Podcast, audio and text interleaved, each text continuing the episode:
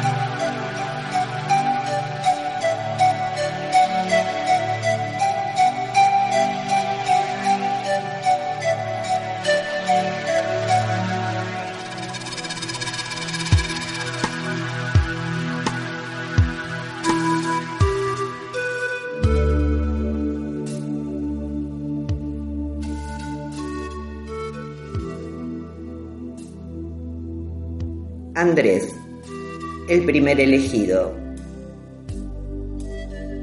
Andrés, presidente del cuerpo apostólico del reino, nació en Capernaum. Era el mayor de una familia de cinco. Él, su hermano Simón y tres hermanas. Su padre, por entonces, ya fallecido, había sido socio de Cebedeo, en el negocio de la preparación de pescado seco en Bethsaida, el puerto pesquero de Capernaum. Cuando se convirtió en apóstol, Andrés era soltero, pero vivía con su hermano casado, Simón Pedro. Ambos eran pescadores y socios de Santiago y Juan, los hijos de Zebedeo. En el año 26 después de Jesucristo, el año en el que fue elegido apóstol, Andrés tenía 33 años. Era un año mayor que Jesús y el mayor de los apóstoles. Provenía de excelente linaje y era el más capaz de los doce. Estaba a la altura de sus asociados en casi todas las capacidades imaginables, excepción hecha de la oratoria.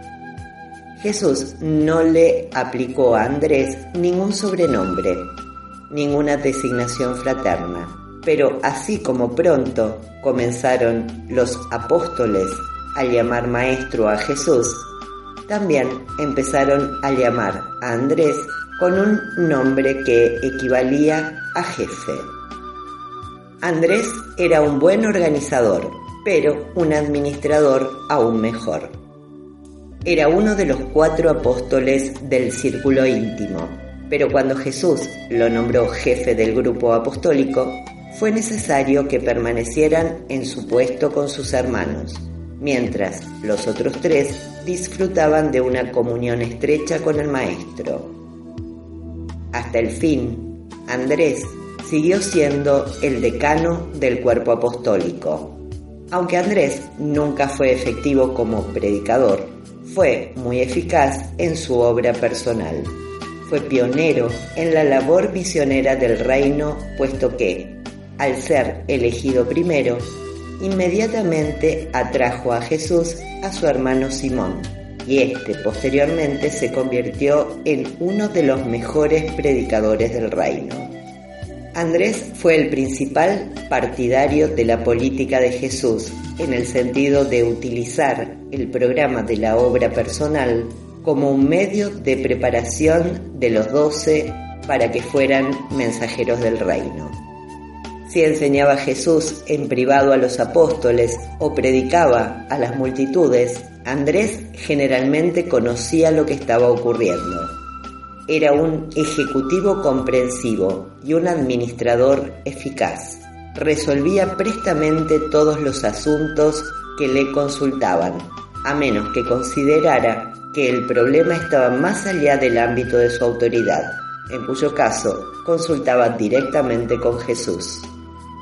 De todos los apóstoles, Andrés era el que mejor juzgaba a los hombres. Sabía que el corazón de Judas Iscariote estaba lleno de problemas, aunque ninguno de los otros sospechaba nada mal en el tesorero, pero a nadie mencionó sus temores.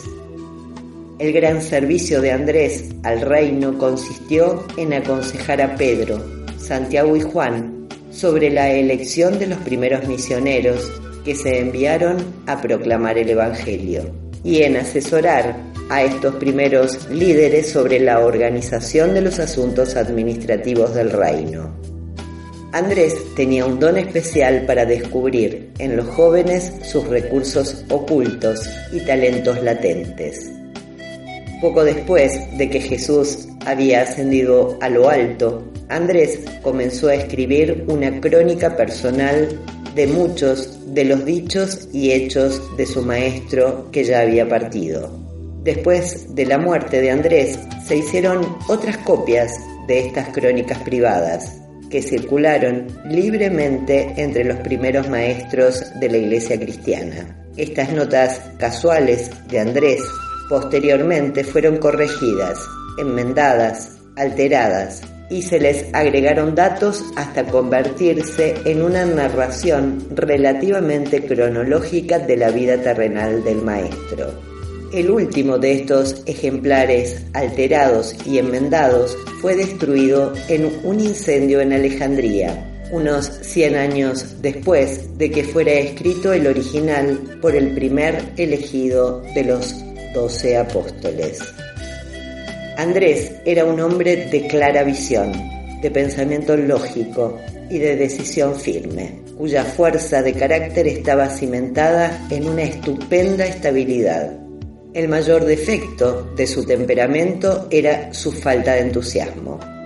Muchas veces olvidaba alentar a sus asociados con alabanzas juiciosas. Esta, su reticencia en alabar las acciones meritorias de sus amigos, provenía de su aborrecimiento de la lisonja y de la falta de sinceridad. Andrés era uno de esos hombres íntegros, ecuánimes, que alcanza su posición por su propio esfuerzo y que tiene éxito en una forma modesta. Todos los apóstoles amaban a Jesús, pero es verdad que cada uno de los doce había sido atraído a él por un rasgo específico de su personalidad, que tocaba una fibra íntima en ese apóstol en particular. Andrés admiraba a Jesús por su sinceridad constante, su dignidad sin afectación. Cuando las subsiguientes persecuciones dispersaron finalmente a los apóstoles de Jerusalén, Andrés viajó por Armenia, Asia Menor y Macedonia, y después de atraer al reino a muchos millares de almas, finalmente fue apresado y crucificado en Patras, en Acaya. Este hombre robusto duró dos días enteros antes de expirar en la cruz. Durante esas horas trágicas no dejó de proclamar en forma convincente la buena nueva de la salvación en el reino del cielo.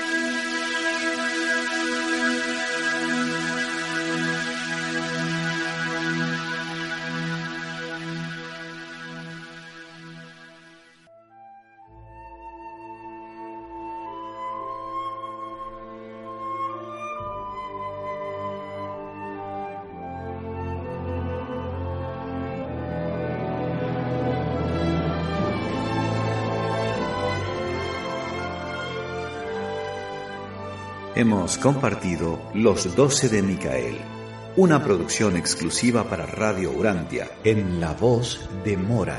Radio Urantia, desde Latinoamérica para el mundo.